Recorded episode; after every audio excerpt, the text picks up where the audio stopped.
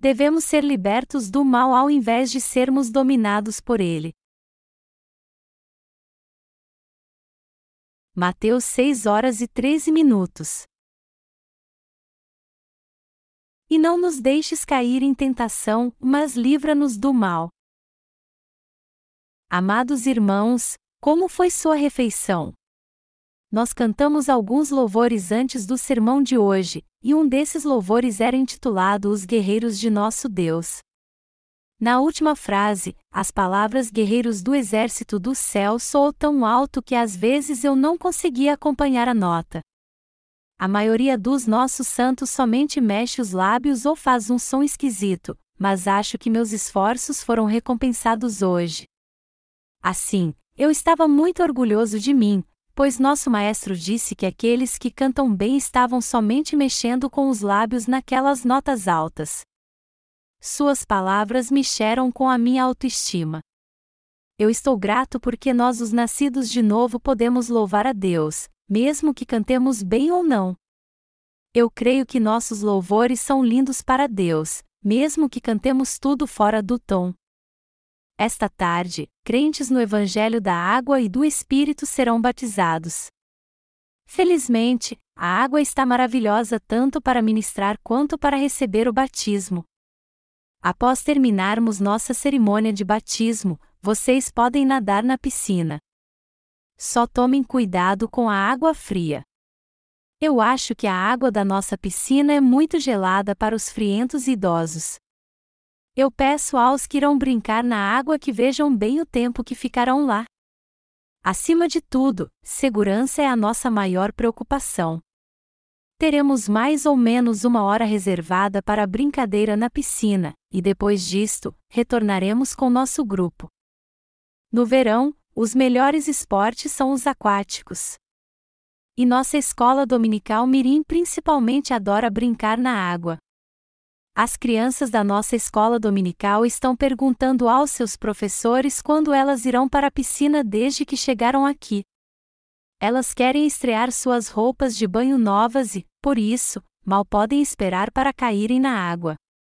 Elas viram os adolescentes e os jovens entrarem na piscina para limpá-la e ficaram perguntando por que não poderiam entrar. Elas queriam tanto entrar na água que se ofereceram para limpar a piscina também. Nossas crianças têm muito talento para a dança. Você ficaria surpreso com seus movimentos. De break a hip hop, não há um só estilo de dança que eles não saibam. Eu pensava que era um bom dançarino, mas comparado às nossas crianças, eu não posso mais chamar de dança o que faço. Seus movimentos são realmente impressionantes. Quando vocês os virem dançar, vocês vão querer recompensá-los com alguns doces. Há um menino em especial que é realmente entusiasmado. Se alguma criança dançar melhor que ele, isso vai deixá-lo com tanto ciúme que ele irá tentar dançar melhor que as outras. Seu avô mora na cidade de Injai. Há um programa de televisão chamado Concurso de Cantores Amadores que viaja pelo país para procurar pessoas talentosas que cantam e dançam. Seu avô apareceu no show e venceu o prêmio de popularidade quando o programa foi em Injai.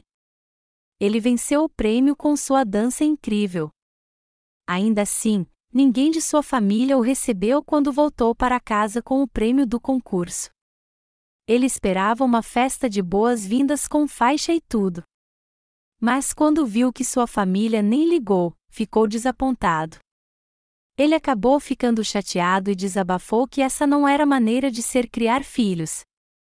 Seu neto pode ter herdado o talento para a dança de seu avô. Esse menino é o melhor no twist e agora também no break. E pai desse menino também é um excelente cantor. Ele pode cantar qualquer música neste mundo. Ele tem um talento para cantar uma determinada música popular, não importa qual seja o tema. Eu não acho que é um talento inato dele, mas que ele deve ter ouvido muitas canções na sua infância. O avô desse menino da escola dominical, que é pai de um excelente cantor, costuma fazer tofu em casa. Ele começava a fazer tofu às quatro da manhã, enquanto ouvia música no rádio. porque ele cresceu ouvindo música popular desde sua infância, ele se tornou uma autoridade em matéria de música popular hoje em dia. E apesar de não ensinar nenhuma música popular na Igreja de Deus, mesmo assim ele é capaz de cantar qualquer música popular antiga. Na verdade, nós não podemos negar o que está no sangue porque herdamos os genes de nossos seus pais. Nós louvamos a Deus por termos esse garoto usando seus talentos não para cantar no mundo, mas para louvar a Deus. Deus é maravilhoso. Hoje, vamos nos concentrar no versículo 13 da oração do Senhor. E não nos deixes cair em tentação, mas livra-nos do mal. Eu disse que caímos em tentação, sofremos e somos maus porque seguimos nossa própria ganância. Se um santo comete maldades diante de Deus e se torna uma pessoa má, isso acontece porque ele buscou a prosperidade mundana. Devemos orar para não sermos dominados pela maldade que dominou Jeroboão. Se lermos as Escrituras em Reis capítulo 12, versículo 22 a 24, vamos ler sobre o reinado do rei Jeroboão. Jeroboão não era descendente da família real, mas só um subordinado do rei Salomão. Ele veio a ser rei de Israel por acaso. Davi, o rei de Israel, era uma pessoa que andava com Deus e por isso recebeu grandes bênçãos em sua vida. Após sua morte, seu filho Salomão se tornou rei de Israel graças à fé de Davi. Foi por isso que Salomão recebeu quantas bênçãos ele quis. Mesmo assim, Salomão serviu a vários ídolos ao invés de servir somente ao único e verdadeiro Deus. Mas a ira de Deus veio sobre ele porque ele buscou apenas sua vontade, e não a palavra de Deus. Deus só não condenou a geração de Salomão em consideração a seu pai Davi. Roboão, filho de Jeroboão, não voltou seu coração para Deus e cometeu pecados ainda piores que seu pai, ao invés de seguir ao Senhor. Deus não poupou sua ira e o amaldiçoou. Quando Roboão, filho de Salomão, se tornou rei, Deus deu dez das doze tribos de Israel a Jeroboão, que não era da família real, só para punir Salomão e Roboão. Jeroboão não temeu ao Senhor, a despeito de sua origem humilde. Embora tivesse recebido o reinado por causa da punição de Deus à família real, ele se esqueceu disso e tentou defender sua própria glória de rei. Ele podia ter crido, seguido e servido a Jeová por ordená-lo rei, mas não o fez. Uma vez consagrado rei, Jeroboão não gostou do fato de que o templo estava em Jerusalém, que era ainda governado por Roboão. Ele pensou que a adoração de seu povo no templo, numa região governada por Roboão, iria subestimar e ameaçar sua autoridade. No décimo dia do sétimo mês de cada ano, as pessoas deveriam ir à terra governada por Roboão para adorar e oferecer sacrifício no dia da expiação. Jeroboão pensou que isso poderia ser uma ameaça ao seu reinado e arquitetou planos para defender seu reino. Ele tinha consciência total de que não fazia parte da família real. Havia dois reis na nação naqueles dias, e se algum deles tivesse que deixar o trono, Jeroboão sabia muito bem que seria ele. Eu não tinha o direito legal de ser rei, mas deu um jeito de me tornar rei. Portanto, meu povo pode muito bem se rebelar e me tirar do trono. Se isso acontecer, eu vou perder tudo, inclusive minha própria vida. Já que ele pensava assim, ele fez planos para se manter no poder com medo que seu reino, que foi dado por Deus, corresse perigo. Então, Jeroboão construiu santuários ao sul e ao norte do reino de Israel. Ele construiu santuários em Dan e Betel e colocou um bezerro de ouro em cada um deles. Ao contrário do templo em Jerusalém, ele construiu santuários em Dan e Betel. Ele obrigou o povo a adorar os bezerros de ouro ao invés da arca da aliança de Deus. Apontando para o bezerro de ouro, ele disse: Esse é o Deus que os tirou do Egito. Ele levou o povo a adorar um ídolo visível. Esse foi um fato ultrajante de traição a Deus, tão grande que foi imperdoável. O motivo pelo qual ele seguiu somente os desejos da carne. O Senhor nos ensina a orar assim: e não nos deixes cair em tentação, mas livra-nos do mal. As pessoas caem em tentação porque buscam somente fazer a vontade da carne. A origem de nossas tentações, sofrimentos e maldade está em fazer a vontade da carne. Jeroboão caiu no erro de ir contra Deus porque queria fazer a vontade da sua carne. Ele fez coisas terríveis diante de Deus para não perder seu reino, sua fama e sua honra. Jeroboão não teria cometido tantos erros se tivesse de fato conhecido Deus e crido nele. Deus deu a Jeroboão todas as doze tribos exceto as tribos de Judá e Benjamim. Ele então deveria tê-las recebido pela fé, pois Deus é quem dá e tira, assim como conserva a glória e a honra. Ao invés disso, Jeroboão não creu em Deus. Ele poderia ter vivido sua vida louvando a Deus que lhe deu um reino, a riqueza, a glória, o poder e a honra. Mas cegado por sua própria ganância, cometeu graves delitos contra Deus. Jeroboão, a quem foram dadas as dez tribos de Israel, tinha medo de perder seu reino para Roboão e tentava se manter no trono por seus próprios esforços. Ele não cria que tudo o que tinha acontecido foi pela vontade de Deus. Por mais que nossa fé seja fraca, nunca devemos cometer o erro de buscar a glória dos homens, e não a de Deus. Se estivermos fracos na fé, devemos buscar a Deus em seu templo e pedir para que ele nos fortaleça. Mas Jeroboão acabou indo contra Deus porque buscou defender a sua glória. Sem temer que poderia perder seu reino e seus servos, ele cometeu pecados imperdoáveis adorando outros ídolos. Os israelitas vieram a cometer pecado ao adorarem todo tipo de ídolos como o bezerro de ouro por causa de Jeroboão. O pecado que Jeroboão cometeu foi mau e cruel, pois originou uma heresia coletiva nos israelitas, que se puseram todo o tempo contra Deus. Portanto, a história de subordinados que destronaram seus reis para se tomarem seu lugar continuou. O povo continuou a adorar nos santuários. Eles criam em esculturas de madeira em forma humana. E se curvavam diante do ídolo de Astarote, um deusa dos gentios, ao invés de se curvarem diante de seu verdadeiro Deus eles cometiam todo tipo de pecado enquanto clamavam o nome do Senhor dentro de seus santuários. Eles se curvavam diante dos deuses dos gentios, deuses da fertilidade, e oravam pelo nascimento de filhos bem como por prosperidade.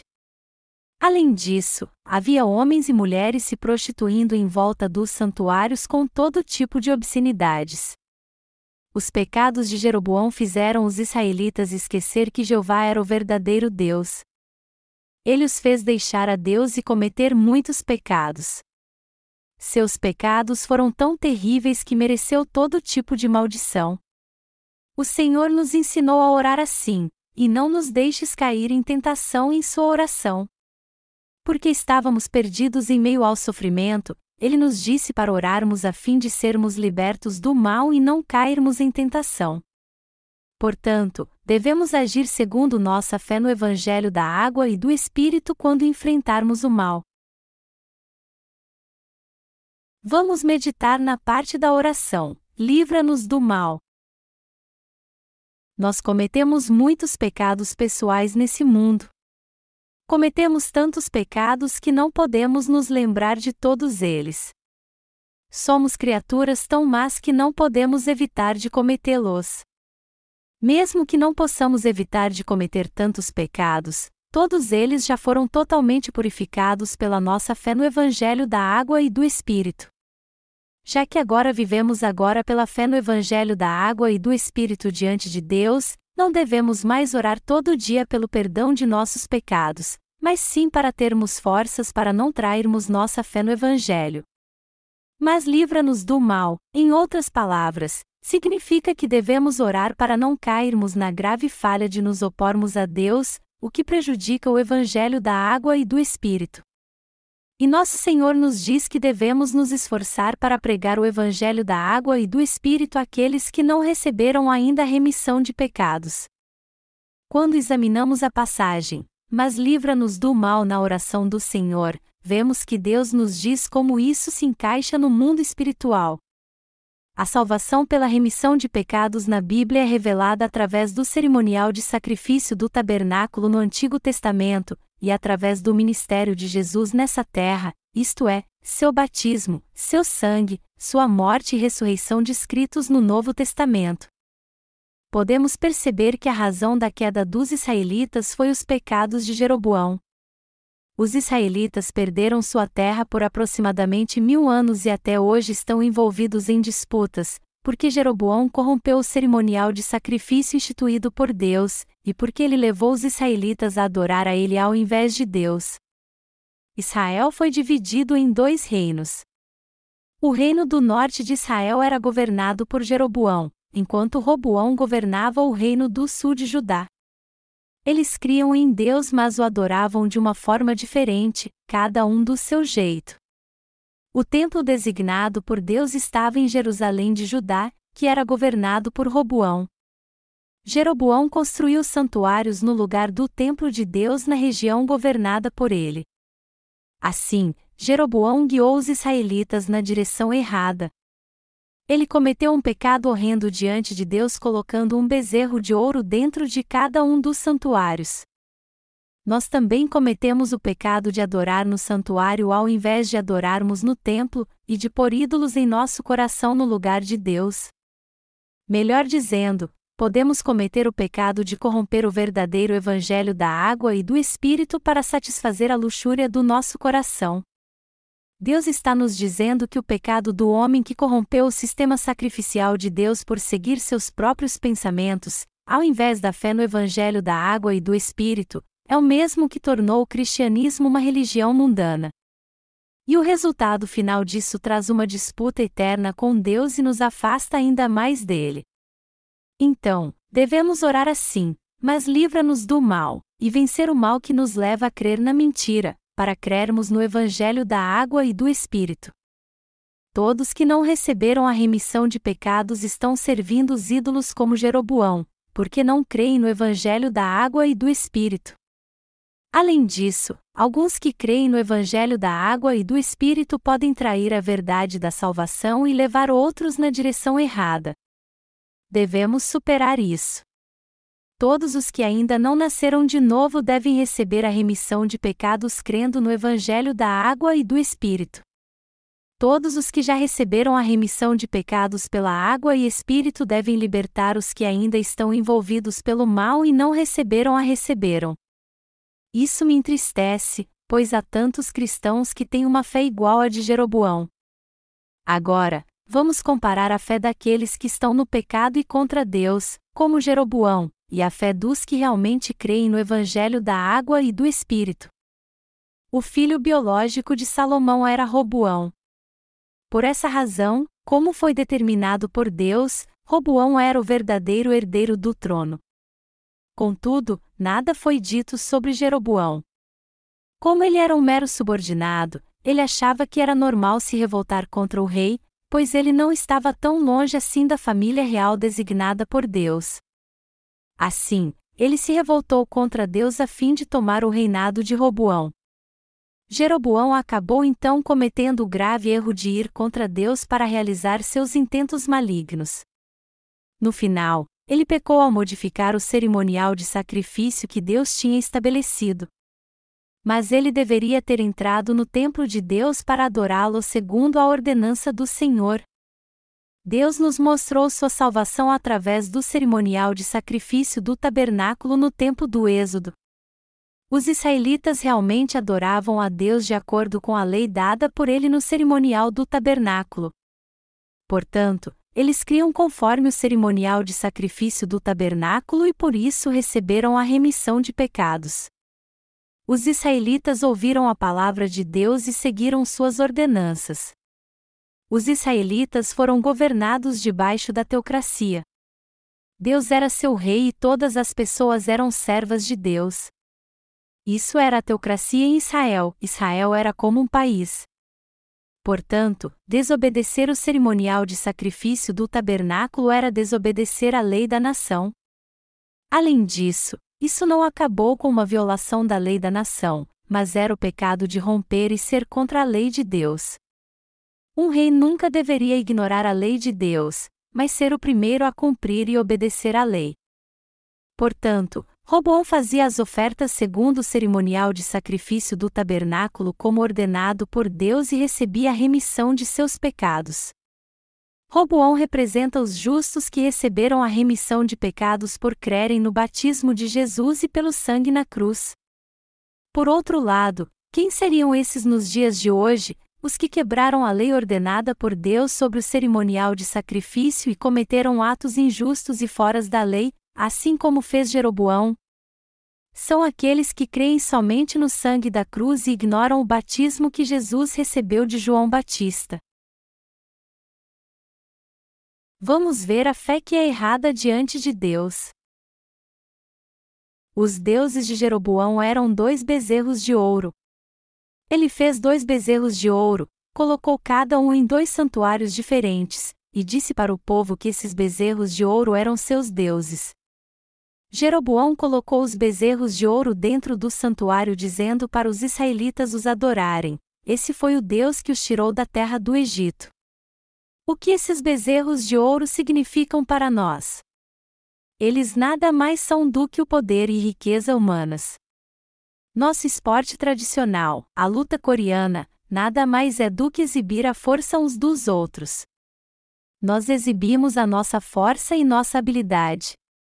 As pessoas gostam de exibir o poder que têm. Eles tornam seus ídolos aqueles que têm mais dinheiro ou poder.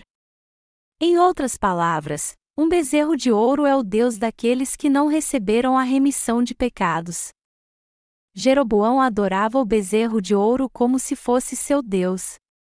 E ele levou as dez tribos que estavam sob seu poder a adorar o bezerro de ouro como seu Deus. Ele os fez acreditar que o bezerro de ouro era seu Deus e teriam que servi-lo e adorá-lo. Se o rei da nação seguisse e cresce na vontade de Deus, as pessoas também seguiriam a Deus.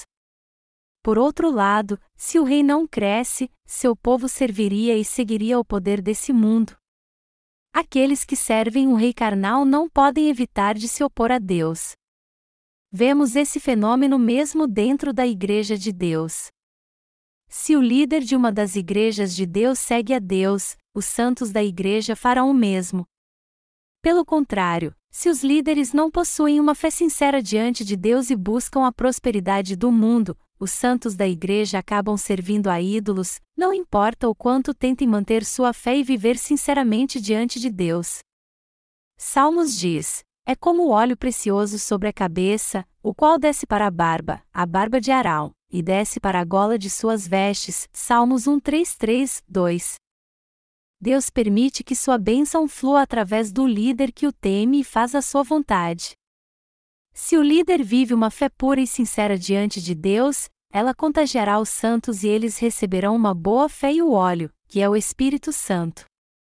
Por outro lado, se o coração do líder que guia os santos for cheio de ambição e contra Deus, os santos serão se corromperão e terão óleo sujo, e não terão como evitar isso. Portanto, o líder de uma igreja deve ter uma vida íntegra diante de Deus e guiar os santos numa fé que agrada a Deus. Por esta razão, os santos devem orar para que seus líderes sejam guiados por Deus, o que será uma bênção para os próprios santos. O rei Roboão era diferente do rei Jeroboão. Roboão cria e servia ao Deus Jeová, o rei dos reis. Ele cria em Deus como Deus de Abraão, Isaque e Jacó, e cria que Deus os tirou da terra do Egito. Deste modo, o Deus que Roboão cria era bem diferente do Deus que cria o rei Jeroboão. Diferenças entre a vida no tabernáculo e a vida no templo. O povo de Israel tinha lugares diferentes para adorar a Deus. Eles eram diferentes em que? O rei Roboão fazia suas ofertas dentro do templo. Contudo, o rei Jeroboal fazia suas ofertas dentro dos santuários. O templo foi construído como modelo do tabernáculo que Deus deu a eles. Deus lhes deu o cerimonial de sacrifício e ordenou que eles construíssem o tabernáculo para que ele fosse servido ali. Deus colocou sacerdotes no tabernáculo às pessoas que o adoravam segundo a lei que ele mesmo deu. Mas os santuários eram um engano. Eles ofereciam sacrifício estragado neles, pois os sacerdotes não correspondiam às qualificações estabelecidas por Deus. Tudo que era feito nos santuários não tinha nenhum respeito a Deus, embora dissessem que era um lugar de adoração a Ele. O santuário era um lugar parecido com uma aldeia em nosso país, chamada Sungavanda. Sungavanda foi construído no meio de um vale de uma estrada muito movimentada próximo a um monte de pedras naturais. Às vezes, um feiticeiro vai até lá e faz seus rituais. Ah, não! Você não é sincero, por isso é que nada na sua vida dá certo. Você ouve o barulho de um tambor tocando. Assim que o dia acabar, toda a comida na mesa é minha. O tambor continua tocando. Quanto mais o sol se põe, mais eles serão meus. Você não é sincero. Ponha mais dinheiro na mesa. E o tambor continua tocando. Por causa dos fantasmas que vão até Sungavanda, as pessoas se reúnem ali esperando serem visitadas por alguém. O fato de Jeroboão e seu povo adorarem nos santuários nos mostra que sua fé não estava baseada no cerimonial de sacrifício dado por Deus, e esse é um ponto crucial que nós, os crentes no Evangelho da Água e do Espírito, devemos saber corretamente. As pessoas não sabem a diferença entre adorar no templo e no santuário, e ainda consideram tudo a mesma coisa. Por isso, sua fé precisa estar baseada no conhecimento certo. A lacuna entre adorar no templo e no santuário é do tamanho da distância entre o céu e a terra. A diferença está na pessoa crer na verdade ou não.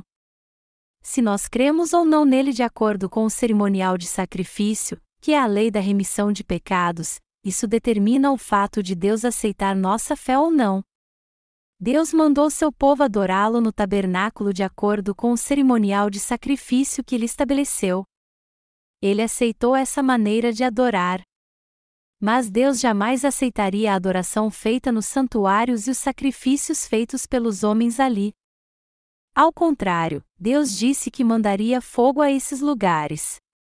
Os pecados de Jeroboão não cessaram com a construção dos santuários nem com os bezerros de ouro colocados neles. Os atos dele diante de Deus não terminavam, e ficaram ainda piores com o passar do tempo.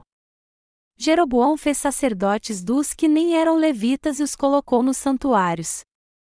Por outro lado, o rei Roboão fez só sacerdotes dentre os levitas da linhagem de Arão, de acordo com o cerimonial de sacrifício estabelecido por Deus através de Moisés. Roboão colocou esses sacerdotes no templo para que pudessem oferecer sacrifício e servir a Deus ali.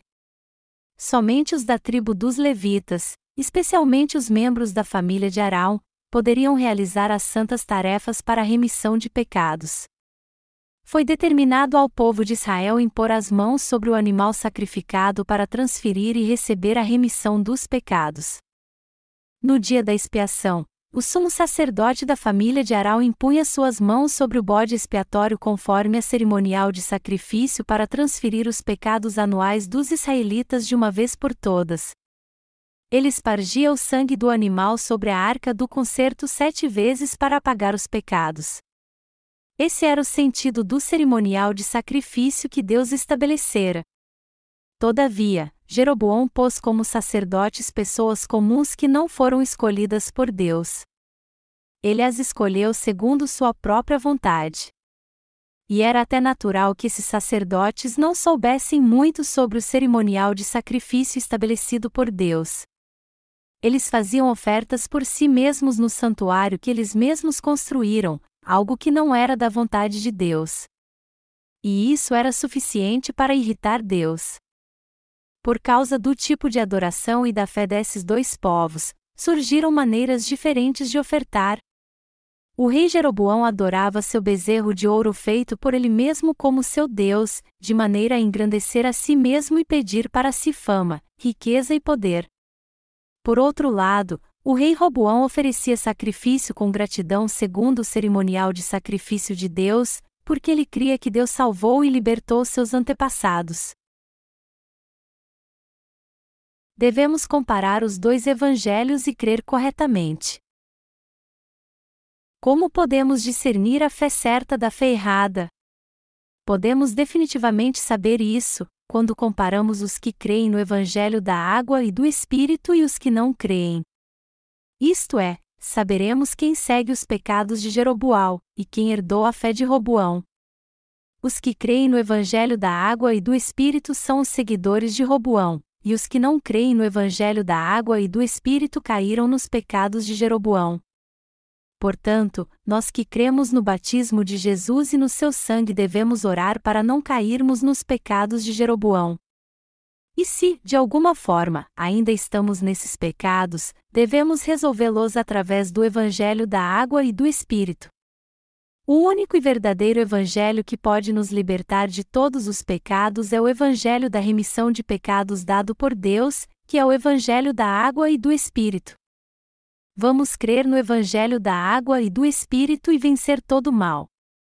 Se recebemos a remissão de pecados ou não, não devemos cair no pecado que Jeroboão caiu. Todos os que receberam a remissão de seus pecados por crerem no Evangelho da água e do Espírito devem orar como Deus nos ensinou porque ainda são vulneráveis e podem cair em tentação. Todos nós devemos lutar contra o pecado no qual Jeroboão caiu através da nossa fé no verdadeiro Evangelho. As pequenas negligências que cometemos não são um problema diante de Deus. Mas a falta de fé sim. Foi um pecado terrível para Deus Jeroboão fazer os israelitas adorá-lo da maneira errada. Tal erro na fé é que é um problema. De tempos em tempos, o próprio Jeroboão entrava no santuário e ofertava por seu povo como seu rei. Isso era mais um erro seu, pensar que era igual a Deus. Jeroboão fez tudo o que bem lhe aprazia. Há várias distorções na fé dos cristãos que creem em Deus. Podemos perceber que essas distorções começaram com a modificação do cerimonial de sacrifício feita por Jeroboão a fim de manter seu reino e poder. Embora a adoração tivesse que ser feita no templo ou no tabernáculo, ele adorava no santuário. No lugar da arca do concerto, ele colocou dois bezerros de ouro. E embora somente os levitas pudessem ser sacerdotes, de acordo com a lei estabelecida por Deus, ele tornou sacerdotes pessoas comuns. Isso foi muito grave diante de Deus. E, infelizmente, Existem muitos no cristianismo que cometem tais erros. Esses cristãos estão buscando somente a prosperidade e a satisfação de sua própria carne. Eles oram: Por favor, me faça próspero. Faça meus descendentes prósperos. Ajude-me a prosperar nos meus negócios. A prosperidade que eles pedem é relacionada às coisas da carne, e a maioria delas se refere ao dinheiro. Portanto, mesmo que falem o nome de Deus e o busquem, o que eles servem não é ao verdadeiro Deus, mas ao bezerro de ouro de Jeroboão. O símbolo do poder é o bezerro de ouro. As pessoas querem ter poder através do nome de Deus. Portanto, eles oram para Deus lhes dar poder. Eles oram pelo poder material. Eles não adoram segundo o cerimonial de sacrifício dado por Deus. Eles não militam como soldados de Cristo nascidos de novo através do Evangelho da água e do Espírito. E mesmo que, religiosamente, chamem o nome de Deus e ofertem a Ele, eles só buscando os interesses da carne enquanto fingem crer em Deus. Falando a verdade, eles fingem crer, confiar, orar e adorar a Deus para conseguir realizar seus próprios interesses. Isso é um pecado grave diante de Deus. Então, devemos orar para não cairmos em tamanho pecado. Senhor, afasta de nós esse mal. Nosso Senhor nos disse para orarmos assim. Há aqueles que já foram libertos desse mal e agora adoram, dependem e seguem somente a Deus. Eles são os justos que receberam a remissão de pecados através da sua fé no Evangelho da água e do Espírito eles desprezam o mal e todos os que nele caíram, e agora fazem a obra de Deus. Os que já receberam a remissão de pecados compartilham com outros o evangelho da água e do Espírito, o qual liberta as pessoas do mal e as trazem para a presença de Deus. Mas é claro que eles o fazem debaixo da bondade de Deus e contra o mal. Se declararmos com nossos próprios lábios, nos livra do mal, mas cometermos esse mal, este será ainda maior do que aquele. Nós não devemos fazer as obras do mal que não nos ajudam em nada ou dizer algo e não cumprirmos. Ao contrário, devemos viver pela fé no Evangelho da água e do Espírito, e orarmos para Deus nos livrar do mal. Depois então, devemos seguir a Deus e fazer sua obra. Há muitos cristãos iguais a Jeroboão que estão no pecado, crendo que podem nascer de novo pela sua fé no sangue da cruz. De qualquer forma, o verdadeiro Evangelho é o Evangelho da água e do Espírito. Quem tem uma fé sincera no Evangelho da água e do Espírito deve repreender e se opor aos que dizem que o sangue da cruz é a verdade absoluta da salvação. Livra-nos do mal. Devemos ser libertos dos pecados de Jeroboão crendo no Evangelho da água e do Espírito. Ainda há aqueles que pecaram como Jeroboão, mas ainda não se deram conta disso. Devemos nos opor e repreendê-los no nome de Jesus. E não devemos nunca cair no mesmo pecado novamente. Podemos escapar e vencer o mal andando ao lado de Jesus Cristo. Não há outra maneira de fazê-lo. E podemos fazer isso somente crendo no Evangelho da água e do Espírito. O Evangelho da água e do Espírito é a verdade que purifica de todos os pecados. Nosso Senhor veio a este mundo em carne através da Virgem Maria. Ao fazer 30 anos, ele levou todos os nossos pecados sobre si ao ser batizado por João Batista. Nosso Senhor recebeu o batismo de João Batista, pelo qual ele levou todos os pecados e foi imerso na água. Depois então, ele emergiu da água. Quando Jesus emergiu da água, os céus se abriram e Deus Pai declarou que ele era seu filho. Este é o meu filho amado, em quem me comprazo. Mateus 3 horas e 17 minutos. Jesus Cristo nasceu nesse mundo pelo corpo da Virgem Maria para nos libertar de todos os nossos pecados. Nosso Senhor veio a este mundo como nosso Salvador para libertar toda a humanidade de seus pecados e do diabo. Jesus recebeu o batismo quando tinha 30 anos para que se cumprisse a profecia do Antigo Testamento. Nosso Senhor voluntariamente recebeu o batismo João Batista para levar todos os pecados do homem, incluindo você e eu. Ele levou todos os pecados para cumprir o propósito de sua vinda ao ser batizado. Ao ser batizado, Jesus cumpriu o propósito de sua vinda levando todos os pecados. Ele foi batizado para levar todos os nossos pecados, como ele mesmo planejou fazer ao vir a este mundo. Muitos cristãos creem erroneamente que Jesus levou todos os pecados na cruz. Eles não conhecem a verdade do batismo que Jesus recebeu antes de ser crucificado.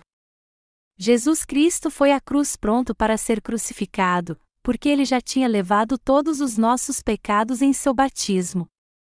Porque ele recebeu o batismo, ele derramou seu sangue na cruz já preparado para ser julgado por nossos pecados em nosso lugar.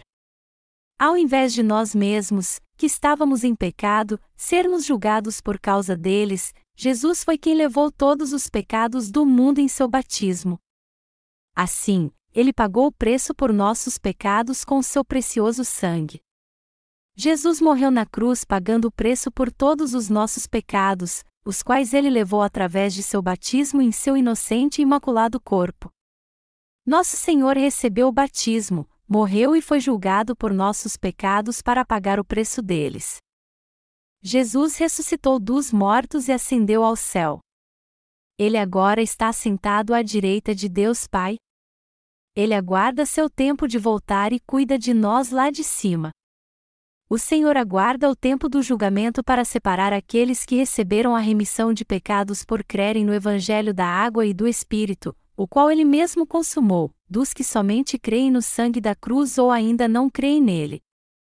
Ele espera que todos recebam a remissão de pecados através do Evangelho da água e do Espírito, e que todos entrem no reino de Deus com um grande aplauso. De qualquer modo, os que caíram no pecado de Jeroboão por buscarem seus próprios deleites e ambição serão julgados pelo próprio Deus por causa dos seus pecados. Sendo assim, essas pessoas devem se arrepender do mal o quanto antes. Jesus Cristo morreu crucificado, já tendo levado nossos pecados sobre si em seu batismo. Em outras palavras, Jesus Cristo levou nossos pecados sobre si em seu batismo antes de morrer na cruz, onde foi julgado por causa deles. Nós temos que saber que esse foi o motivo pelo qual ele morreu na cruz. Também devemos saber e crer na razão pela qual Jesus recebeu o batismo. Já que nós recebemos a remissão de pecados e vivemos pela fé, devemos aplicar a morte de Jesus na cruz em nossa vida de fé. Quando não gostamos de nós mesmos, quando estamos cansados de lutar contra nós mesmos, e quando não conseguimos vencer as vontades da nossa carne, devemos aplicar a palavra que diz que a velha criatura deve morrer na cruz em nós mesmos. Devemos aplicá-la nessas situações. O apóstolo Paulo disse que já tinha sido crucificado com Cristo, logo, já não sou eu quem vive, mas Cristo vive em mim, e esse viver que, agora, tenho na carne, vivo pela fé no Filho de Deus, que me amou e a si mesmo se entregou por mim. Gálatas 2 horas e 20 minutos. Junto com sua fé no batismo de Jesus, o apóstolo Paulo cria que a crucificação de Cristo foi também para crucificar a si mesmo até a morte. Ele cria que fora crucificado com Cristo quando ele morreu na cruz e uniu-se a ele pela sua fé no seu batismo. Devemos aplicar essa palavra às nossas vidas, a velha criatura antes de eu nascer de novo pela água e espírito, isto é, meus valores, vontades, ego e hábitos, morreram junto com Cristo. Portanto, eu me tornei nova criatura ao crer na palavra do Evangelho da água e do Espírito. Eu nasci de novo depois que criei no Evangelho da água e do Espírito todos os meus pecados foram transferidos pelo batismo de Jesus, e todos os meus conceitos, valores e relacionamentos terminaram na cruz. Devemos crer e aplicar isso às nossas vidas. Nossa fé na cruz segue firme como a nossa fé no batismo de Jesus Cristo, que transferiu todos os pecados para seu corpo. Nosso Senhor recebeu o batismo e depois então o julgamento por todos os nossos pecados ao derramar seu sangue na cruz. Se ele não tivesse levado nossos pecados em seu batismo, ele não precisaria morrer.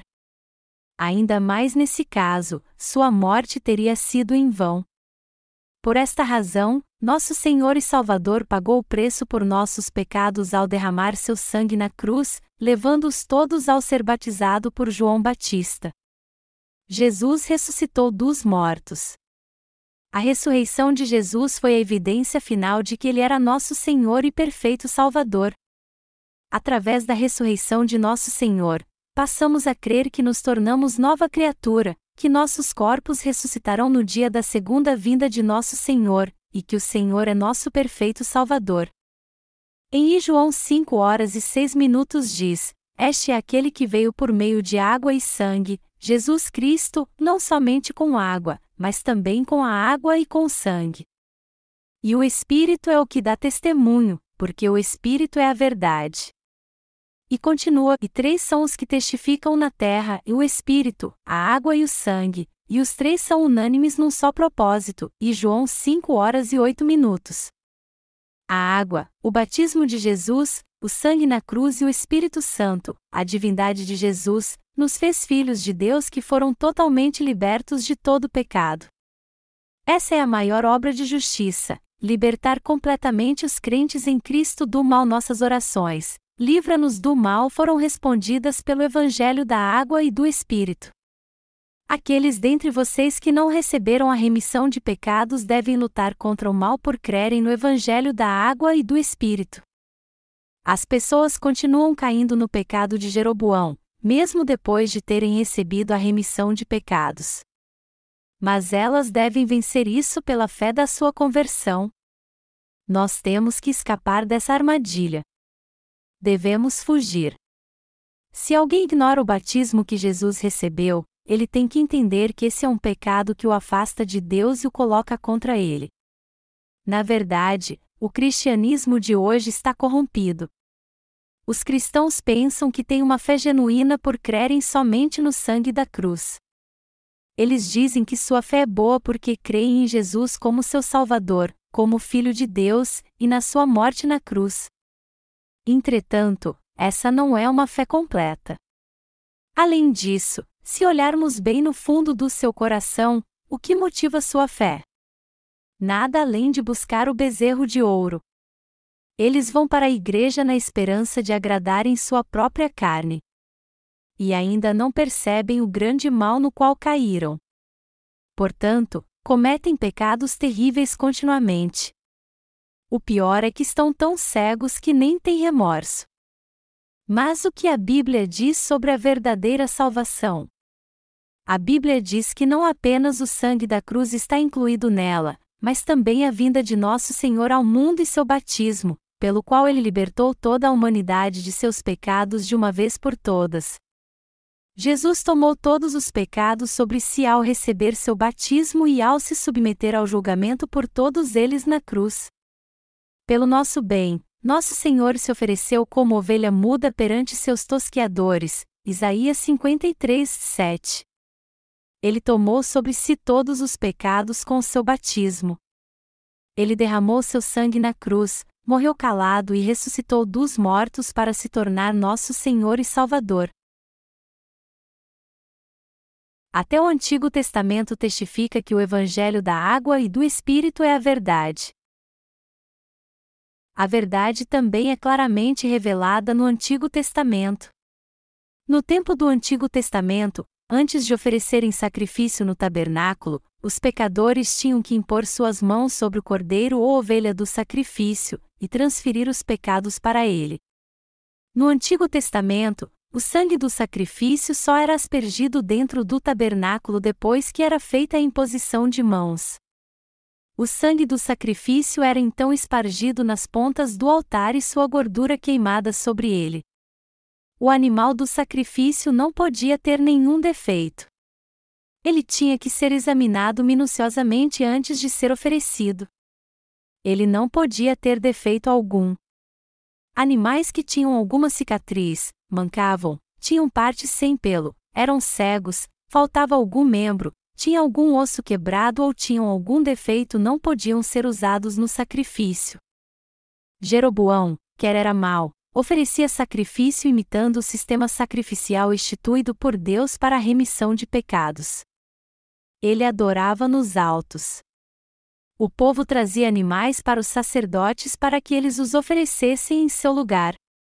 No entanto, os animais eram cegos, mancavam, eram deformados e não serviam nem para ser comidos pelas pessoas que os traziam. E como sacerdotes, Jeroboão escolheu gente comum do povo, e não os levitas. É por isso que Deus expressa sua ira em Malaquias. Eis que vos reprovarei a descendência, atirarei excremento ao vosso rosto, excremento dos vossos sacrifícios, e para junto destes sereis levados. Então, sabereis que eu vos enviei este mandamento, para que a minha aliança continue com Levi. Malaquias 2, 3 e fim 4. Vocês têm que se esquecer de qualquer outro tipo de oferta. Não envergonhem meu nome. Vocês são tão maus que já foram amaldiçoados.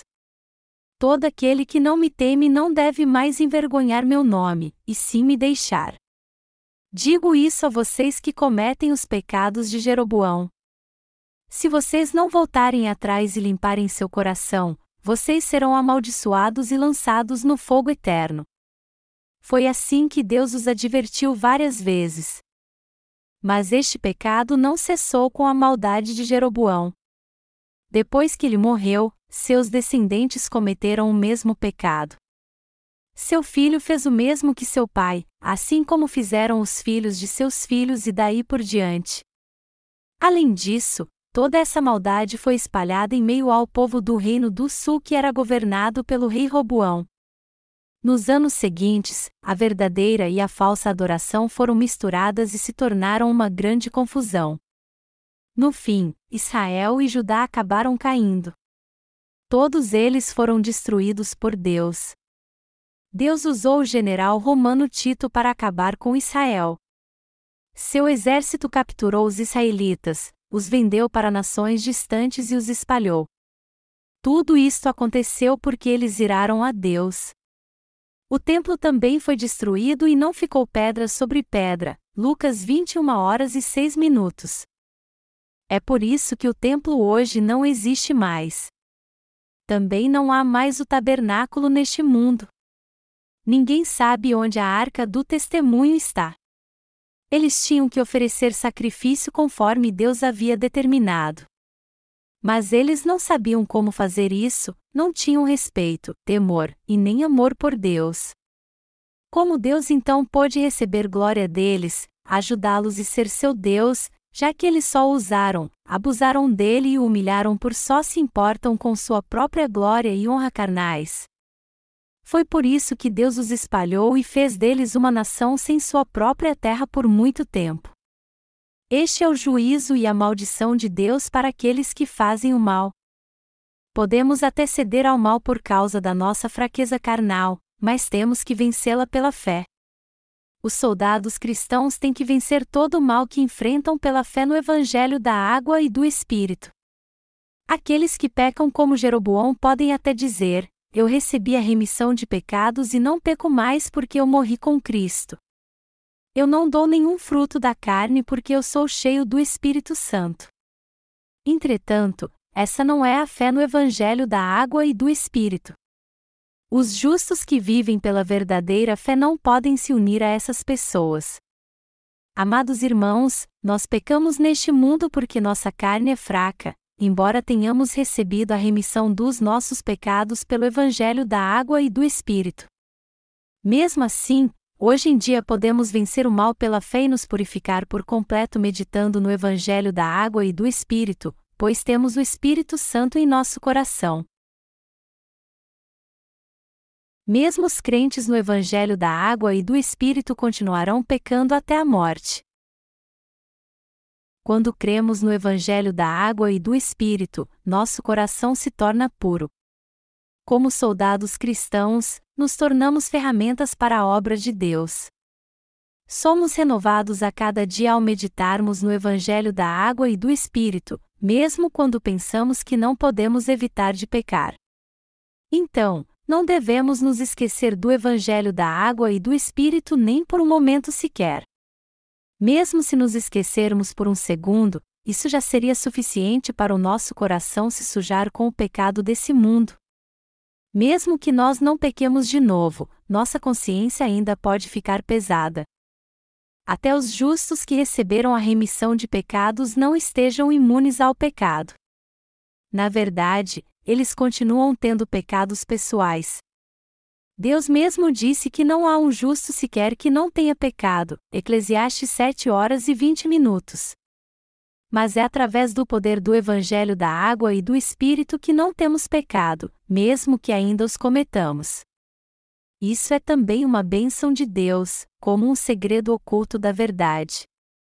Meus queridos irmãos, será que não temos pecado, mesmo que ainda cometamos pecados pessoais? Nós não temos pecado. Portanto, esse é o segredo da salvação, o qual nos foi dado por Deus. Algumas pessoas ainda ousam dizer: Eu não pequei mais desde que fui crucificado com Cristo e ressuscitei com Ele. Dizer isto pode ser um ato contra Deus e também um grande erro. A verdade da pia preparada para os pecados dos sacerdotes. A pia de bronze ficava posicionada entre o altar e o santo lugar dentro do tabernáculo. Por que Deus colocou a pia neste lugar específico? Deus não a colocou ali porque não tinha mais nada para colocar naquele lugar. Quando o sacerdote queimava as ofertas, primeiro ele cortava o sacrifício em partes, tirava as entranhas, tirava toda a sua gordura e a queimava junto com sua carne. Eles tinham que fazer como Deus disse, colocando a oferta do sacrifício no altar e queimando-a. Como eles cortavam a oferta em pedaços, eles ficavam cobertos da sujeira do animal. Se eles entrassem no lugar onde Deus estava, sujos daquela maneira, eles seriam fulminados. E mesmo que fosse um sacerdote que tivesse oferecido vários sacrifícios antes, Deus iria matá-lo como a qualquer outro sem hesitação. Se uma pessoa não tivesse temor e entrasse na presença de Deus daquela forma, Deus a mataria num instante. Portanto, a pia estava na frente do santo lugar para que o sacerdote pudesse se lavar de toda aquela sujeira antes de entrar na presença de Deus no tabernáculo. A pia de bronze era um utensílio grande e redondo cheio de água até a borda. Por que eles precisavam de uma pia dentro do tabernáculo? A pia estava dentro do tabernáculo para que eles pudessem criar alguns peixes ali? Não, não estava. A pia cheia d'água estava ali para que o sacerdote pudesse se lavar da sujeira, no caso, fezes, urina ou qualquer outra sujeira que espirrava nele. Ela estava ali para que eles pudessem entrar na presença de Deus totalmente limpos. Quando nós servimos ao Evangelho da água e do Espírito, várias coisas acontecem. Às vezes nós ficamos mal-humorados quando estamos preocupados com a obra do Evangelho e o comportamento de algumas pessoas nos deixa até sem palavras. Outros agem de tal maneira que ficamos sem entender. Quando vemos aquele que não são aptos a servir ao Evangelho e até atrapalham a nossa causa, nós ficamos furiosos e palavras de maldição quase escapam de nossos lábios. Por exemplo, eu vou contar algo que aconteceu na nossa editora. Uma vez eu fechei contrato com uma editora da nossa cidade para imprimir nossos livros. O prazo que nós firmamos chegou e eu perguntei a eles se os livros estavam prontos. E eles disseram que os livros estavam prontos. Eu então confiei na palavra deles e fui buscá-los. Mas, para minha surpresa, os livros ainda não estavam prontos. E esse mesmo contratempo ainda aconteceu mais três vezes. Aquilo me tirou do sério. Não pude mais aguentar aquela situação. Por que você me mandou vir aqui se os livros ainda não estão prontos? Você deveria ter dito que o trabalho iria durar um pouco mais além do combinado ao invés de me fazer vir aqui tantas vezes à toa. Você vai continuar mentindo? Se você ainda não terminou, você deveria nos ligar para dizer isso então. Por que você fica fazendo a gente vir aqui toda vez? E por que você fica inventando desculpas para não terminar o trabalho? Se continuar assim, como poderemos confiar em você para fazer outros trabalhos? Então, ele me perguntou por que eu estava tão nervoso e disse que terminaria o trabalho de qualquer jeito. Mas eu continuei irado mesmo depois que ele falou aquilo. Amados irmãos, eu morri com Cristo na cruz ao confiar nele. O apóstolo Paulo disse que estava crucificado com Cristo. Precisamos dessa frase quando não podemos controlar nossos impulsos carnais. Quando estamos tão irados que não podemos nos controlar, nós temos que pensar: eu morri com Cristo na cruz. Não devo agir dessa forma, pois se morri, encontrei-me com Deus. Eu parei de mirar quando entendi essa verdade. Você comete ou não pecados pessoais? Claro que comete. O que precisa ser feito é a obra de Deus, não do mal. Não podemos evitar de cometer pecado quando alguém nos impede de prosseguir com a obra de Deus. A pessoa cheia do Espírito Santo pode parecer que não comete pecado, mas a partir do momento que ignora sua carne, acaba caindo no pecado da luxúria. Como Jesus era ao mesmo tempo Deus e homem, nós também temos o Espírito Santo e uma natureza humana. Na verdade, nossa natureza humana pesa mais em nós. Jesus estava em carne, mas na sua essência, ele permanecia como Deus. Por outro lado, nós só não temos pecado no coração porque nascemos de novo da água e do Espírito, mas somos pecadores desde que nascemos. O Espírito Santo testifica em nosso coração que não temos pecado porque recebemos a remissão deles quando cremos no Evangelho da água e do Espírito. Eu já levei todos os seus pecados através da água e do sangue. Vocês são filhos de Deus. O Espírito Santo em nós nos ensina a discernir entre o certo e o errado quando lemos a Bíblia, mesmo se somos carne. Às vezes brincamos tanto que esquecemos da hora e perdemos o culto. Outras vezes, estamos tão cansados de festejar a noite toda que não acordamos para orar pela manhã. Dessa forma, as pessoas ficam presas à sua carne e ao tempo também. Por causa da nossa fraqueza, nosso Senhor veio a este mundo e recebeu o batismo de João Batista para nos libertar dos nossos pecados. Nós não temos pecado, mesmo quando não oramos alto e gritamos como os fanáticos o fazem, nós não temos pecado se cremos apenas segundo a lei da salvação de Deus. Apesar do que somos, nós não temos pecado se cremos na verdade como ela é, que Jesus veio a este mundo e levou todos os nossos pecados de uma vez por todas segundo a vontade do Pai. Mas há tantos anjos de luz que não são de Deus. Há aqueles que tentam ser mais santos ainda, porque para eles é insuficiente o fato de nosso Senhor ter levado todos os seus pecados. Nós os chamamos anjos. A Bíblia os chama de anjos de luz, 2 Coríntios 11 horas e 14 minutos. Nós não os chamamos apenas de anjos, mas anjos possuídos pelo demônio. Devemos ser gratos a Deus pela fé, já que Ele levou e remiu todos os nossos pecados pelo Evangelho da água e do Espírito e enviou o Espírito Santo. Ainda assim, nossa carne não pode se tornar santa até o dia em que morrermos.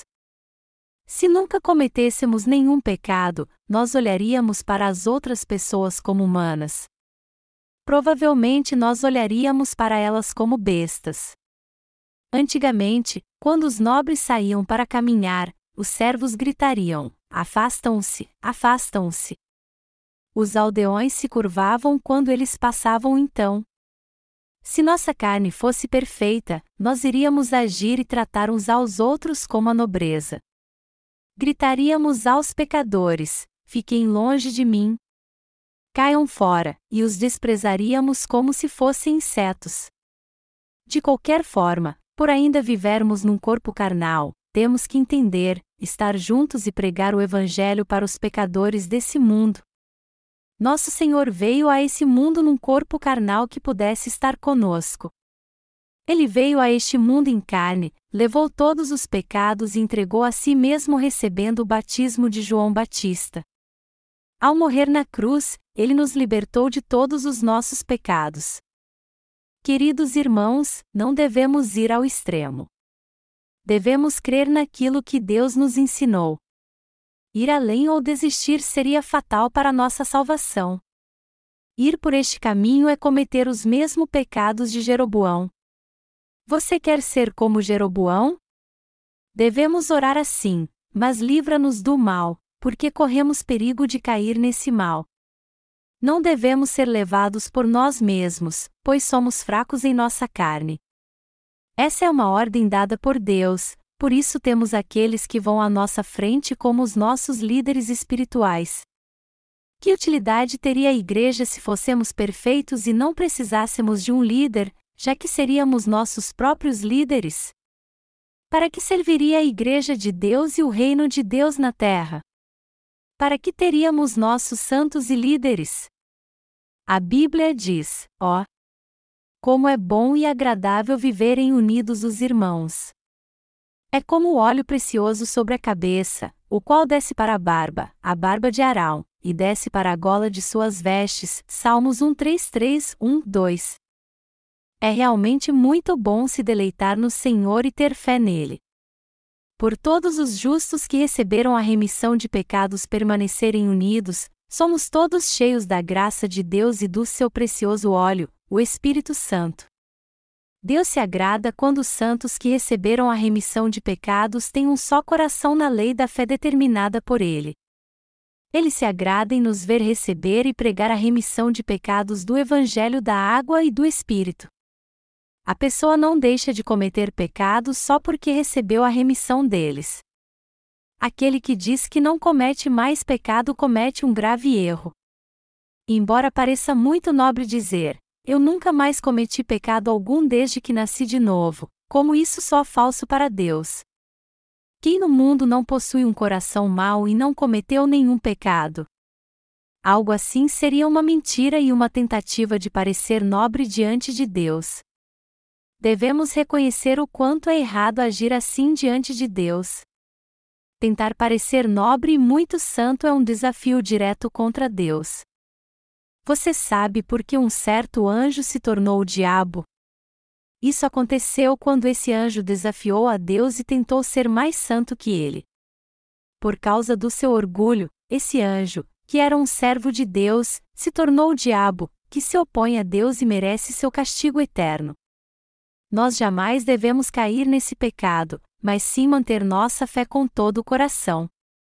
Mas se por acaso pecarmos em algum momento, devemos nos arrepender e manter nossa fé. Devemos conhecer bem nossa natureza assim como a verdade da palavra de Deus. Por isso, a oração do Senhor nos ensina a orar assim: mas livra-nos do mal. Isso porque podemos cair no pecado de Jeroboão a qualquer momento. Nós temos que procurar ser sinceros com Deus, conhecer a nós mesmos e dar glória a Ele lançando sobre Ele todas as nossas fraquezas nós também devemos sempre meditar e praticar em nossa vida o Evangelho da água e do sangue, o qual Jesus derramou por nós. Você e eu não devemos crer no Evangelho da água e do Espírito e pregá-lo passivamente, mas ativa e progressivamente.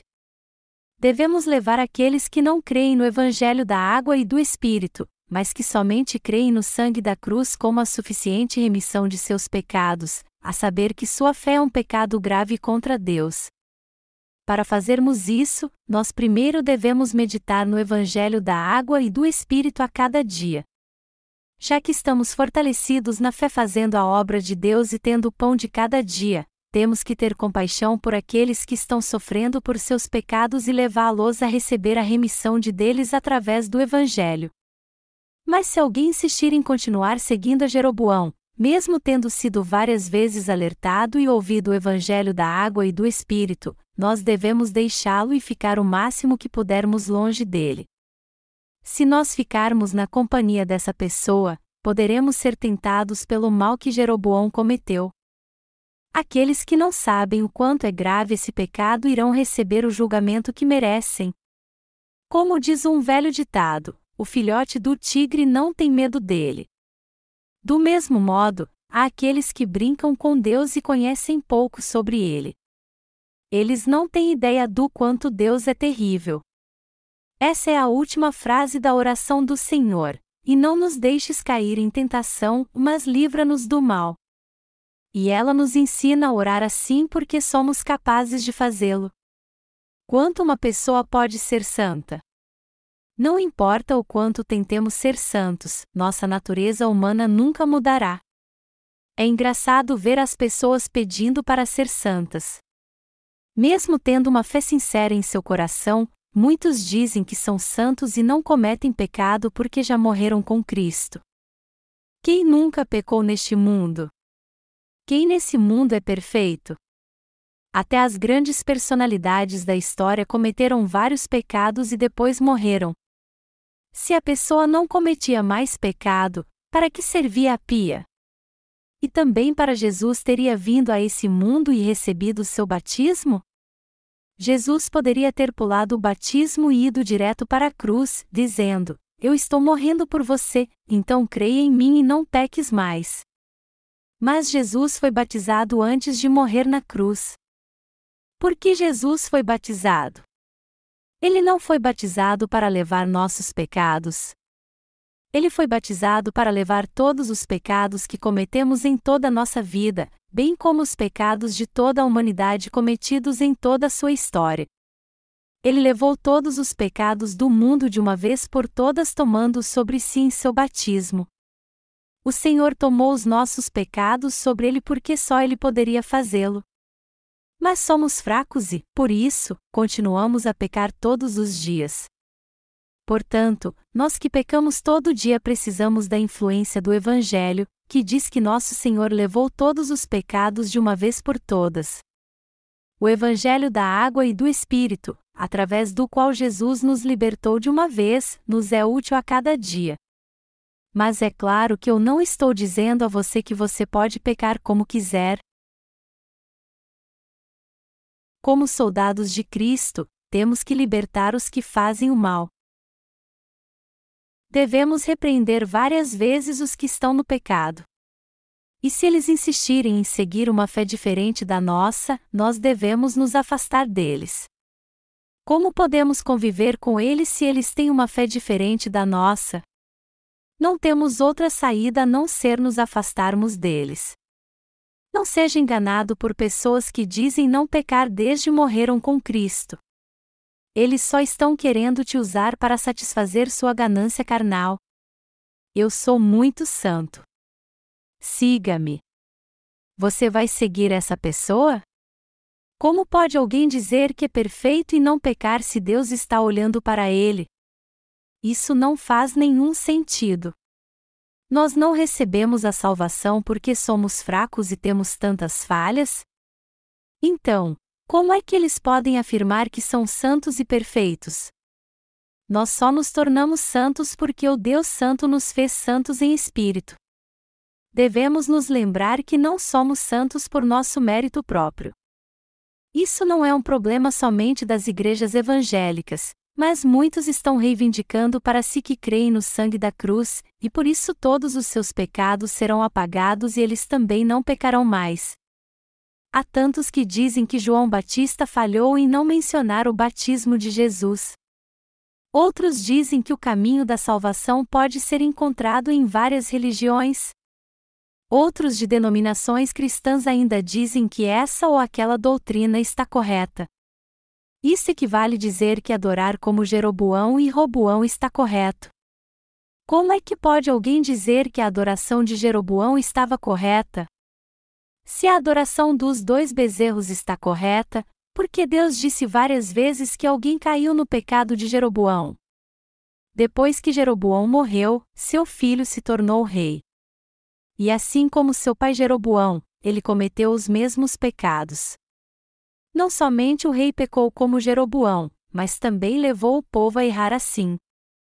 Portanto, a população inteira cometeu os pecados de Jeroboão e, por isso, foram levados à morte.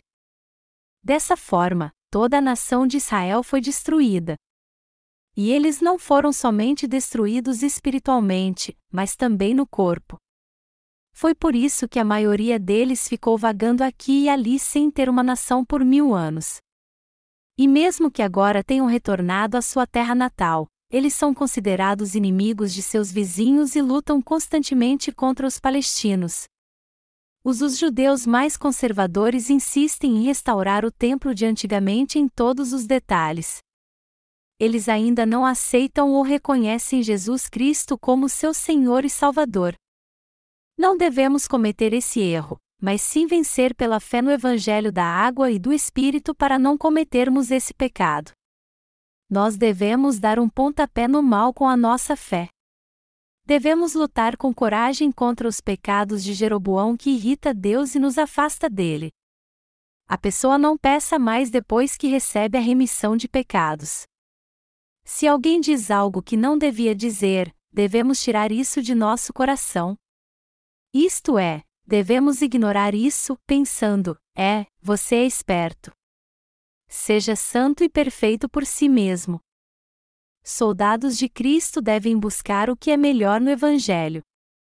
As pessoas dizem tais coisas e agem assim porque buscam seus próprios interesses acima dos do Evangelho. Elas mesmas não andam em maus caminhos, mas levam as pessoas de Deus a andar, Soldados de Cristo devem analisar todos os dias sua fé através da Igreja. Isso é o que eu fiz. É essa a fé correta?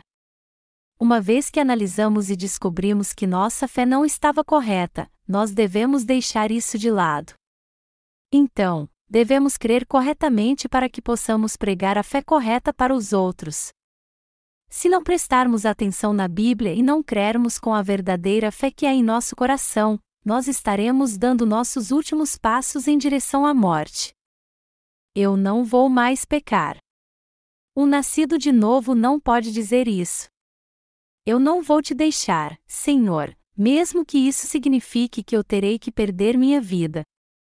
O apóstolo Pedro tomou esta decisão, mas amaldiçoou e negou Jesus pouco depois. Se está correto que não pecaremos após termos recebido a remissão de pecados, a fé de Pedro devia estar errada. E não apenas ele, mas todos os discípulos de Jesus que pecaram deviam ter uma fé errada.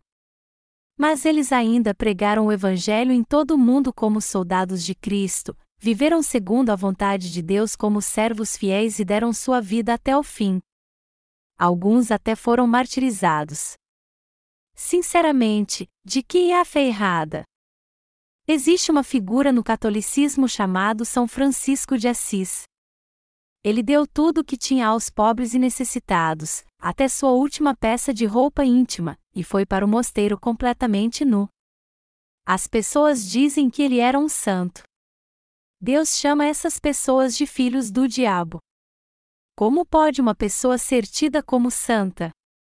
Como pode o ato de alguém ter mais valia do que aquele que o nosso Senhor considera santo? O pecado de glorificar a si mesmo é o pecado de Jeroboão, o qual Deus julgará no devido tempo. Aquele que não engrandece a Deus, mesmo crendo nele, já caiu em pecado. Se uma pessoa pratica o certo ou o errado, Deus se agrada dele somente se ele protege os justos de nosso Senhor, medita no Evangelho da água e do Espírito e dá glória a Jesus a cada dia. Há momentos em nossa vida que pecamos e fazemos o que é mal nesses momentos, a coisa certa a fazer é confessar logo nossos erros, reconhecer nosso pecado e meditarmos na palavra do Evangelho da água e do Espírito. Eu realmente não tenho pecado porque nosso Senhor já levou todos eles através de seu batismo e do seu sangue. Eu mais uma vez sou grato e dou toda a glória a Ti, Senhor. Diariamente temos que analisar e confessar nossa fé, e sermos corajosos diante de Deus como soldados de Cristo. Nosso Senhor nos deu a nossa fé para nos santificar, nosso Deus nos deu a oração do Senhor para que vivamos segundo ela nos ensina, e Deus se agrada disso. Nosso Senhor nos ensinou sua oração para que nós vivêssemos pela fé no Evangelho da água e do Espírito. É claro, isso não significa que fazer orações separadas significa a oração do Senhor. Desde que o Senhor nos mostrou claramente como viver através da sua oração, a verdadeira fé requer que nós creiamos no que o Senhor nos disse e vivamos nossa vida conforme essa fé. Caros irmãos, vocês creem nisso?